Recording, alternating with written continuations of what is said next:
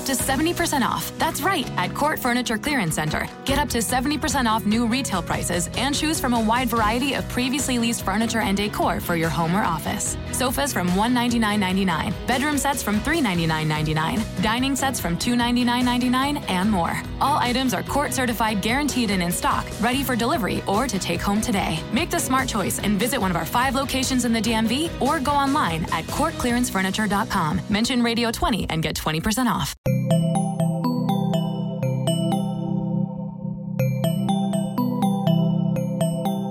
Estás escuchando Posta, Radio del Futuro. A continuación, Extraordinario. Yo soy David Vilaseca, soy el ingeniero de Payload de Satellogic y yo estoy a cargo de todas las cámaras, todas las lentes, las computadoras que procesan imágenes, las herramientas y los instrumentos que necesitamos para captar la información que queremos poder procesar desde el espacio. Bueno, yo soy Alan Karsansky y soy ingeniero de sistemas encargado del el diseño y la fabricación de, de los satélites en cuanto desde un punto de vista de sistemas.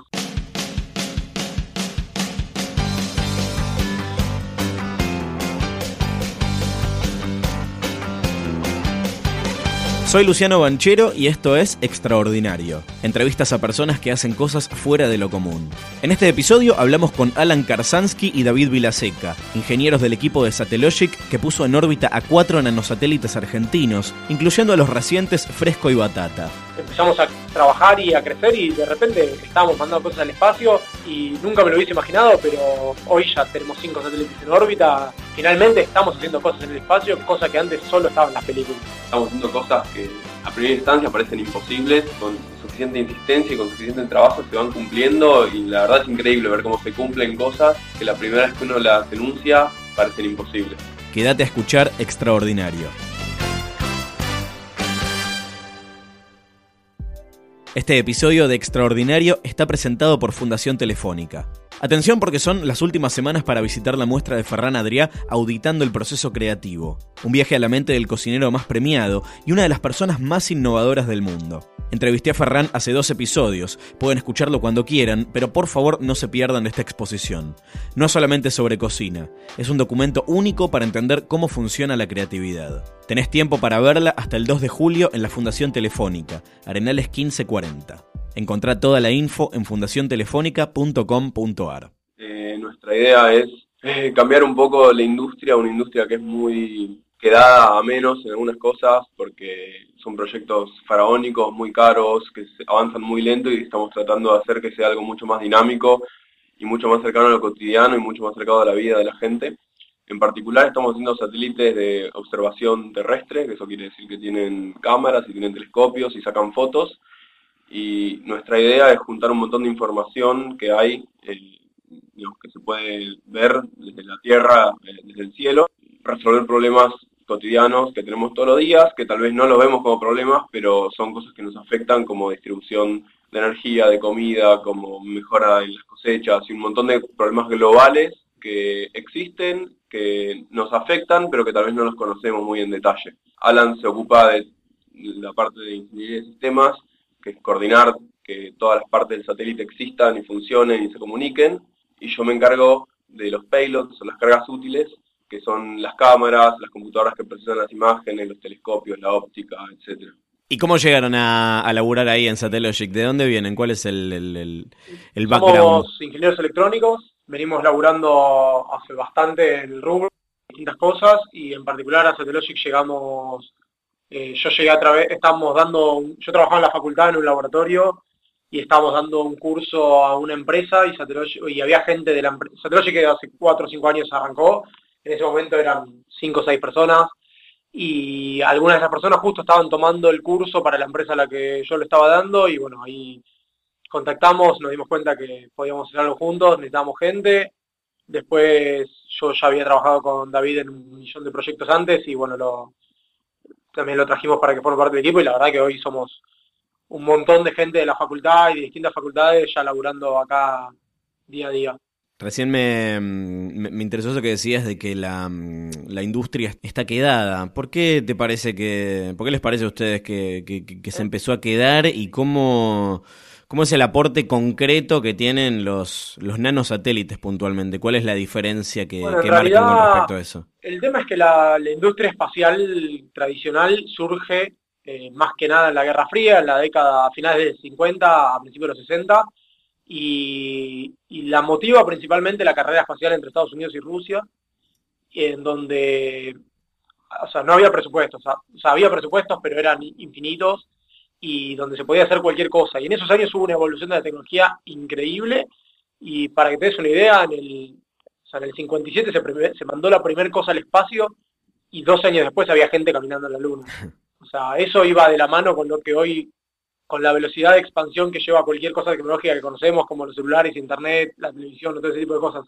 El problema es que cuando se terminó un poco la Guerra Fría y se completó eso, eh, dejó de haber presupuestos para gastar en estas cosas y, y se entró en un ciclo vicioso medio extraño que es el que llega hasta hoy, que es que las cosas para el espacio son caras y la gente no quiere innovar. Entonces, como no quieren innovar, lo que hacen es usar cosas que ya estén probadas en el espacio, que son más caras, y eso hace que tu proyecto sea más caro, entonces querés poner cosas más probadas para no arriesgar tu misión. Y el resultado de eso es que hoy un proyecto satelital tradicional, como le decimos nosotros, eh, son satélites que tienen el tamaño de un auto, de un colectivo, o sea, estamos hablando de tal vez 3, 4 toneladas y 200 o 300 millones de dólares fabricarlo, 10 años de diseño y 10 años en órbita. Eso es medio terrible para lo que es la tecnología, porque imagínate que empezás hoy un proyecto que se va a terminar de fabricar en 10 años y va a volar por 10 años más, Sí. estás hablando de que lo que estés haciendo hoy va a funcionar dentro de 20 años y la tecnología en 20 años nadie sabe lo que va a hacer. Entonces es muy difícil hacer un proyecto con tecnologías nuevas porque los proyectos son muy caros. Pensá que lanzarlo se, se paga por kilo. Entonces cada kilo extra que vos pones ahí es más plata que tenés que poner para lanzarlo y para llevarlo al espacio. Entonces lo que se armó es un ciclo vicioso donde todo es muy grande, muy pesado, muy caro y muy viejo. Y un poco lo que, lo que tratamos de hacer desde Logic es cambiar eso y para eso lo que decidimos fue empezar de nuevo con la industria espacial y es decir, bueno, vamos a usar lo que hoy tenemos como tecnología en tu mano, en tu celular, en tu computadora, en tu televisor y ponerlo adentro de satélites, entender si pueden sobrevivir en el espacio en ese ambiente y tratar de hacer cosas muy rápido, muy barato y siempre estar tratar de estar a la vanguardia de la tecnología. Eso, eso es interesante. De la misma manera que hubo una revolución con las computadoras. Originalmente las computadoras eran mainframes que eran cuartos enteros que costaban también millones de millones de dólares y consumían una cantidad de energía que no tiene sentido y tenías que ser un, un mega experto para poder usarlas. Hoy uno tiene una computadora en su bolsillo que es el celular, Mm. que es miles de veces más potente que eso que existía. Así como una revolución en las computadoras, nosotros lo que estamos tratando de hacer es que pase algo parecido en el espacio, que, que, que no solo los gobiernos tengan acceso a poner cosas en el espacio y que no solo la, la, la gente con mucha plata y acceso a la información pueda hacer uso de la información que se saca del espacio, como las imágenes y todo lo que podemos ver desde arriba. Y el primero que lanzaron fue en 2013, fue Capitán Sí, Beto. El Capitán Sí, Beto, Capitán Beto. los primeros dos satélites que lanzamos, el Capitán Beto y Manolito, fueron dos satélites que los construimos con la consigna de aprender a hacer satélites. Nosotros, eh, cuando, cuando empezó Satellogic, éramos un grupo de gente que no tenía eh, idea de cómo funciona la industria espacial. Empezamos trabajando en INVAP, en Bariloche, junto a un grupo de expertos, digamos, teníamos acceso a un grupo de expertos para preguntarle lo que, lo que, lo que sea.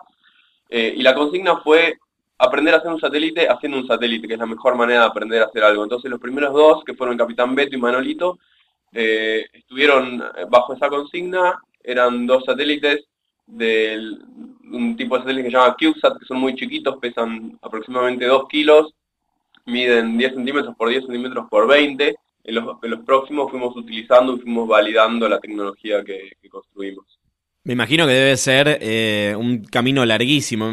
Cuéntame un poco, descríbanme cómo es eh, vivir el proceso desde la, la, intención de, bueno, queremos lanzar un satélite por todas estas razones hasta que efectivamente se pone en órbita. ¿Cómo lo viven? Y es un proceso muy, muy rápido que tiene muchas etapas diferentes. La verdad que arrancamos como se arranca cualquier proyecto, analizando un poco qué es lo que queremos hacer, por qué lo vamos a hacer comercialmente, eh, un par de servilletas y unos dibujos y decir, bueno, vamos a hacer esto y empezamos a hacer cuentas para validar primero lo que es la idea, o sea, empezamos a ver si se puede hacer o no se puede hacer.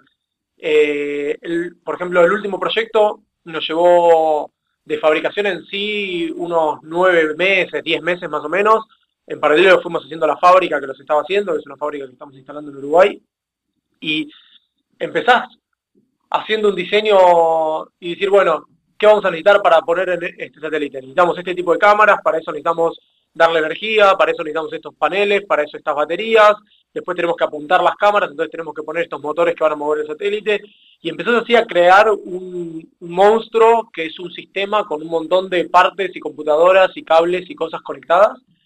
Y bueno, hoy somos un grupo más o menos grande, somos más o menos 60 personas trabajando en el desarrollo, y lo que se hace es, se van haciendo pruebas en partes nuevas, se diseñan pedazos, un proceso que se llama integración, que una vez que tenemos una placa, la unimos con otra, armamos un equipo, ese equipo se, atornilla al satélite y se va probando hasta que finalmente un día tenés el satélite terminado en tu fábrica, al que lo tenés que someter a unas pruebas porque vos tenés que, primero lo diseñaste por supuesto para que sobreviva el lanzamiento, que es la etapa más complicada de la vida de un satélite, de alguna manera, y una parte final del proceso de fabricación es hacerle unas pruebas, que por ejemplo meterlo arriba de la máquina que lo vibra como si fuese el, lanzamiento del cohete, para verificar que no haya nada suelto ni que haya roto.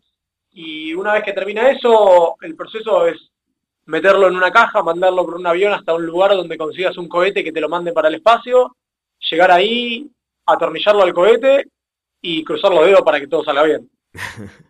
Bueno, lo de cruzar los dedos, eso, eso me interesa cómo, cómo lo viven más allá de, la parte de el paso a paso, cómo, cómo es la experiencia para, para ustedes como, como personas, ¿no? Y es súper emocionante. Eh, esta vez, ahora cuando lanzamos Fresco y Batata, fue la, la, primera oportunidad que tuvimos de estar en el sitio de lanzamiento, en el momento de lanzamiento, y es impresionante. Es un evento que muy poca gente lo pudo presenciar y es, es tremendo estar ahí en persona porque es realmente impactante eh, una cosa espectacular. Eh, ah. el, sonido, la, imagen, lo que se ve, y aparte, aparte es una cosa muy violenta. En 10, 15 minutos pasa de, y un cohete parado en, una plataforma en la mitad de la nada. En la mitad del desierto, a ver, dos satélites viajando a 27.000 kilómetros por hora en el espacio, y todo eso sucede en 15 minutos. Y aparte lo también increíble es que los proveedores con los que lanzamos, que básicamente son las personas que tienen el cohete que te pueden llevar carga al espacio. Eh, en los dos casos con los que trabajamos y que estuvimos fue en Rusia y en China, y, son empresas que en, general dependen de, del ejército, de cosas militares de los países, y que vienen de la Guerra Fría. Entonces, de repente llegás a estos lugares y te transportás a la Guerra Fría. Los lugares son todos los, los, facilities y las plantas donde ellos procesaban los cohetes que, fabricaron durante, durante ese tiempo y de repente llegás y tenés tal vez un cohete al lado del otro adentro de un galpón, que es algo que nosotros antes veíamos en las películas y de repente estás ahí adelante al lado de un cohete que mide 50 metros y pesa 250 toneladas, que no se puede creer, eh, rodeado por gente que viene laburando en esto desde cuando comenzó todo esto, así que la verdad que también es como un viaje un poco en el tiempo, otro poco, es un poco como lo más alto en tecnología que hay, pero también tiene un poco de retro. Entonces, la verdad que es una experiencia impresionante. Estar ahí, siempre estás como medio custodiado porque para ahí no puedes entrar, acá no puedes sacar fotos, esto no puedes mirar, esto no lo puedes ver, este, este día no puedes estar. Sí, es una cosa muy emocionante y aparte hay mucho en juego porque son unos pocos minutos en donde se define todo y no, no solo hay mucho en juego desde el punto de vista económico y lo material del satélite, sino que hay muchísimo trabajo de mucha gente puesto ahí.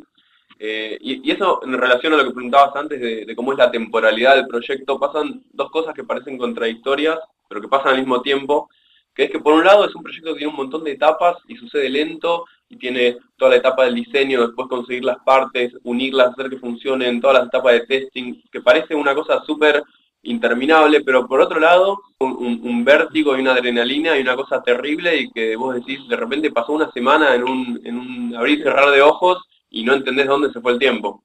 Sí, terminamos el, último mes y medio laburando hasta que te desmayes y que te vuelvas a levantar y que vuelvas a laburar porque hay laburo para hacer. Las fechas de los lanzamientos están fijas por los dueños de los cohetes y no las podemos mover.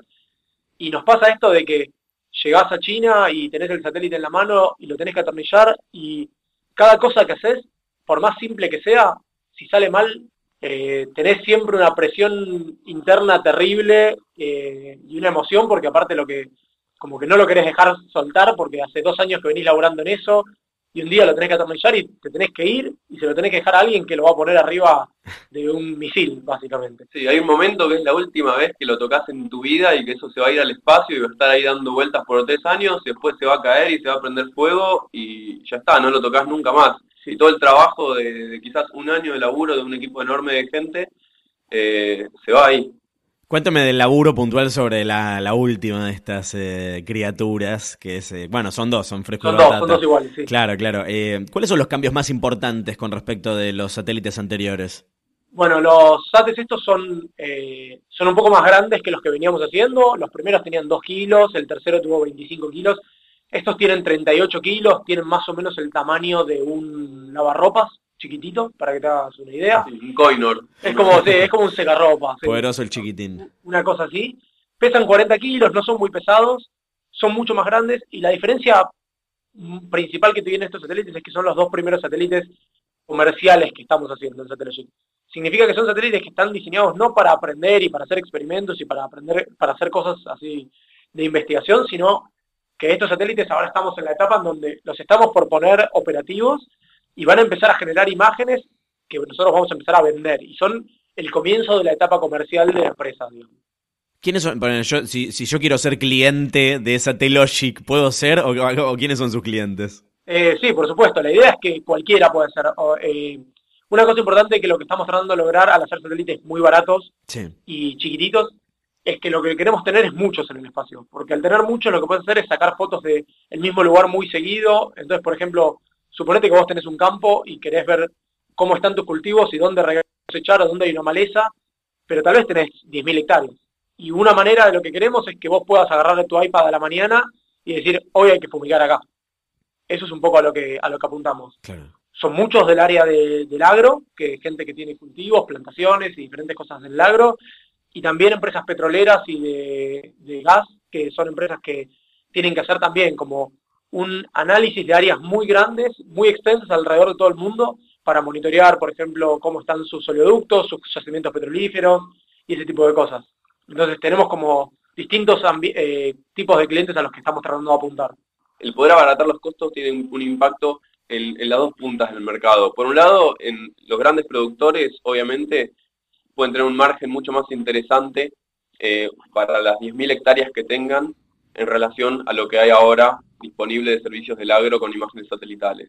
Y por otro lado, para productores chiquitos, empieza a tener sentido aplicaciones porque al tener un costo quizás mil veces más bajo en las imágenes, se pueden fragmentar de una manera que ahora no se pueden fragmentar. Hoy, si yo tengo tres hectáreas, el mínimo de compra que tengo que hacer de imágenes satelitales para poder hacer un análisis de la producción de mi campo es tal vez de 100 veces eh, el área que yo tengo. Entonces no tiene sentido. Entonces ningún productor chiquito se mete a hacer ese tipo de análisis. Imagínate que un poco como lo que, lo que te contábamos antes, que hoy los satélites tradicionales de las empresas que sacan fotos tradicionales tienen volando en el espacio un bicho que vale 200 millones de dólares y pesa 3 toneladas y tienen uno solo y le tienen que dar servicios a un montón de gente. Entonces, que vos consigas que te apunten tu satélite para tu campo, para sacarte una foto, eso sale mucha plata. Nosotros lo que queremos es tener una constelación de más o menos 300 en órbita y que cada uno pueda estar haciendo un montón de cosas al mismo tiempo. Entonces, bien, o sea que vamos por partes. Primero me compro el campo, después los contacto a ustedes para el satélite. Bueno, pero me imagino que igual los clientes se les tiran encima con esto. Sí, la verdad que sí. Y, lo interesante también es que están empezando a surgir cosas, como que, por ejemplo, hoy tenés que ir a algún lugar y querés estacionar y no sabes si hay lugar. Bueno, ¿por qué no podés sacar tu teléfono y fijarte con una vista satelital si no hay lugares para estacionar? O sea, no lo sé porque, porque no hay satélites que tengan ese servicio hay un montón de cosas que están surgiendo así y, y sí, la gente está muy, muy interesada en un servicio de este tipo, por suerte. Nosotros hablamos del, campo y es algo que aparentemente eh, es lejano a, nuestra vida cotidiana, si vivimos en la ciudad, pero en realidad es algo que nos toca de cerca todos los días, porque toda la comida que consumimos se produce en el campo y eso es algo que hacemos todos los días, comer. Eh, y de pronto, hoy en día para fertilizar un campo lo que se hace es se fertiliza en todo el área.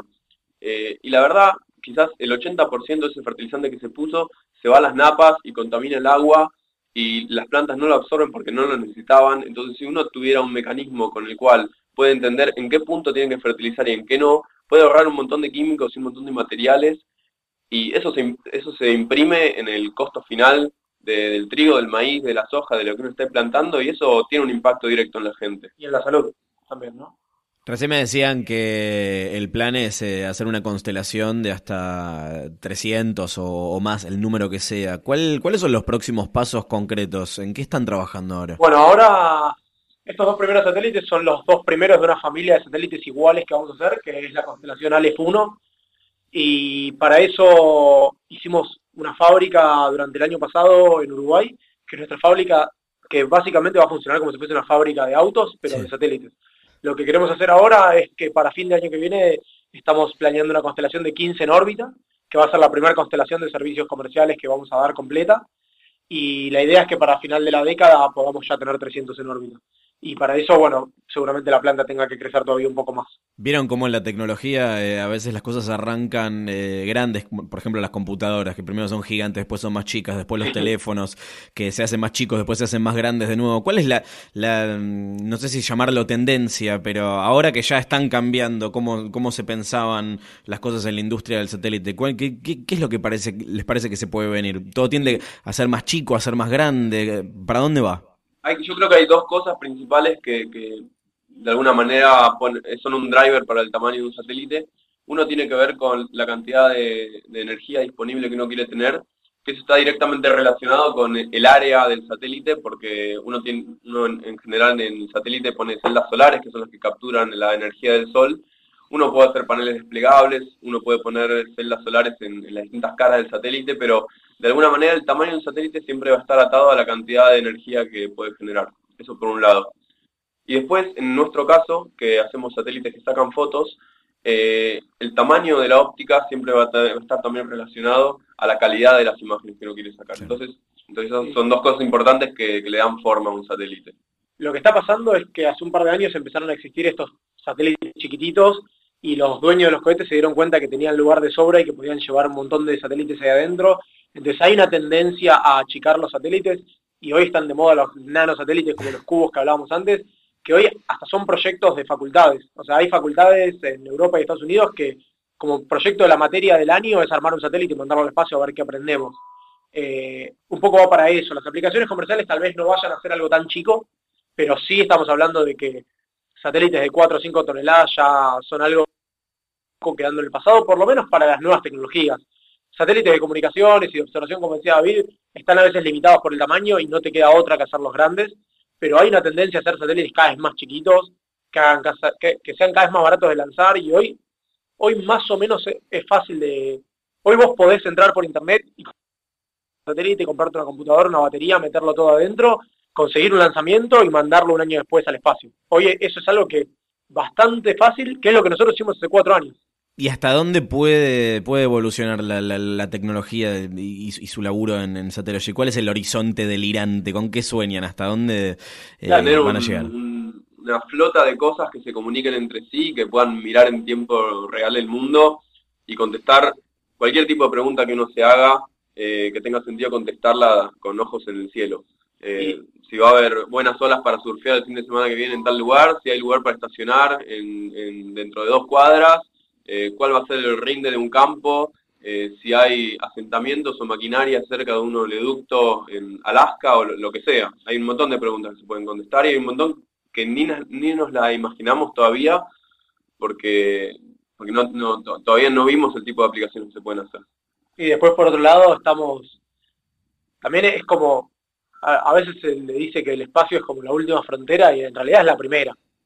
Eh, para mí es al revés. Estamos como recién saliendo de la Tierra, estamos a 500 kilómetros de altura y, de ahí hay todo un universo para hacer cosas. Y la verdad es que es medio imposible saber hacia dónde vamos, pero estamos empezando a salir de la Tierra y estamos empezando a hacer cosas y, es, un, es un muy buen momento, es como una segunda revolución espacial, la primera fue en los 60 y, creo que la segunda está viniendo ahora y por suerte estamos ahí Sí, en la primera la motivación era una motivación bélica de la Guerra Fría, de a ver quién llega primero, y cuando se definió ese conflicto, de alguna manera se, fumaron todas esas motivaciones y por un momento como silencio, y, ahora están empezando muchísimas empresas privadas a, atacar de nuevo todo el sector espacial y, los años que se vienen van a ser súper emocionantes en ese sentido porque cada vez más gente va a ir llegando al espacio y va a ir teniendo la habilidad de poner cargas en,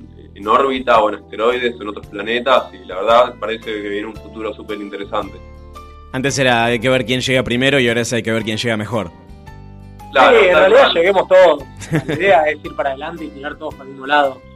Eh, no tiene mucho sentido competir entre nosotros para tratar de encontrar algo más grande. Que SpaceX hoy se está dedicando a lanzar, pero el fundador, que es Elon Musk, lo dice todos los días y que lo único que quiere hacer es armar una colonia de gente en Marte y lo hace solo por eso, por un fin comercial. Eh, creo que estamos en un buen momento para todo esto. Escucha todos los episodios de Extraordinario y todas las series de Posta en posta.fm. Si querés llevarlos en tu teléfono, podés bajar la app de Posta para iPhone y Android o suscribirte en iTunes. Soy Luciano Banchero y esto es Extraordinario.